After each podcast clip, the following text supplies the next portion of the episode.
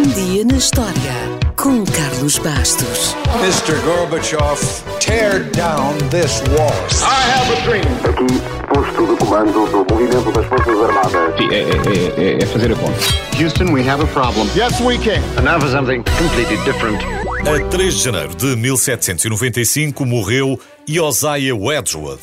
Se não é grande fã de serviços de jantar, de chá ou de cerâmica, de uma maneira geral, é muito provável que nunca tenha ouvido falar dele.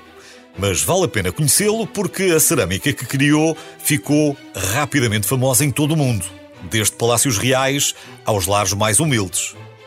Josiah Wedgwood foi de facto um gênio da cerâmica, mas, talvez tão importante como isso, foi também um gênio do marketing do século XVIII. Foi tão criativo e inovador que algumas das suas técnicas ainda são usadas hoje. Ele basicamente foi o responsável por hoje recebermos publicidade no correio, pela política de devolução do dinheiro, se não ficar satisfeito, pelos caixeiros viajantes e as vendas porta a porta, pelas entregas grátis, pelos catálogos ilustrados e pela ideia de compre um e leve outro de oferta. Ou seja, o homem inventou quase todo o marketing que conhecemos e inventou isto tudo há quase 300 anos. Josiah era o mais novo dos 12 filhos de Thomas Wedgwood, que já era oleiro. Aliás, foi o seu bisavô quem começou o negócio de cerâmica na família. Quando o pai morreu, Josiah abandonou a escola para se dedicar ao negócio de família e rapidamente tornou-se um mestre na roda do oleiro, mas teve azar. Contraiu varíola, apanhou uma infecção no joelho e nunca mais pôde trabalhar ao mesmo nível na roda do oleiro. Mais tarde, infelizmente, teve mesmo de amputar a perna, mas essa inatividade forçada deu-lhe tempo para ler, para pesquisar e experimentar coisas novas com a cerâmica.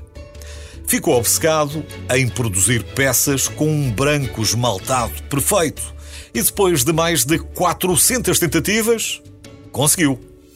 Também queria saber tudo sobre as argilas de todo o mundo e conseguiu que amigos, conhecidos e colegas de todo o mundo lhe enviassem toneladas de amostras. Josiah foi infatigável, desenvolvendo novas formas, ampliando a sua fábrica, experimentando, expandindo o comércio e aumentando a sua família. Também ele teve nove filhos.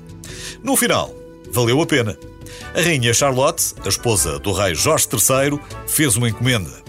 Sempre com olho para o negócio, Josiah Wedgwood pediu permissão para publicitar a sua empresa como fornecedor oficial de cerâmica de Sua Majestade e chamou à sua inovadora louça creme Louça da Rainha.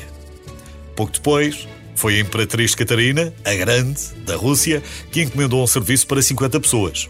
Essas 952 peças estão hoje em exibição no Museu Hermitage, em São Petersburgo. Escusado será dizer que, a partir daqui, estava lançado. Mas o Josiah não queria só vender aos ricos e fazia cópias para que os conjuntos mais baratos pudessem ser vendidos ao resto da sociedade. Já muito depois da sua morte, a sua louça foi usada, por exemplo, no banquete de coroação da Rainha Isabel II ou em jantares na Casa Branca. Onde será usada no futuro? Não sabemos. Mas a empresa ainda está, tantos anos depois. Falta só uma última nota para terminar. Quando o seu sócio de sempre morreu, Josiah Wedgwood pediu ao seu amigo Erasmus Darwin para administrar o negócio. O filho de Erasmus, mais tarde, casou-se com uma filha de Josiah e foram os pais de um tal Charles Darwin, o homem que revolucionou o mundo com a sua teoria da evolução das espécies. Mas essa é uma história para outro dia.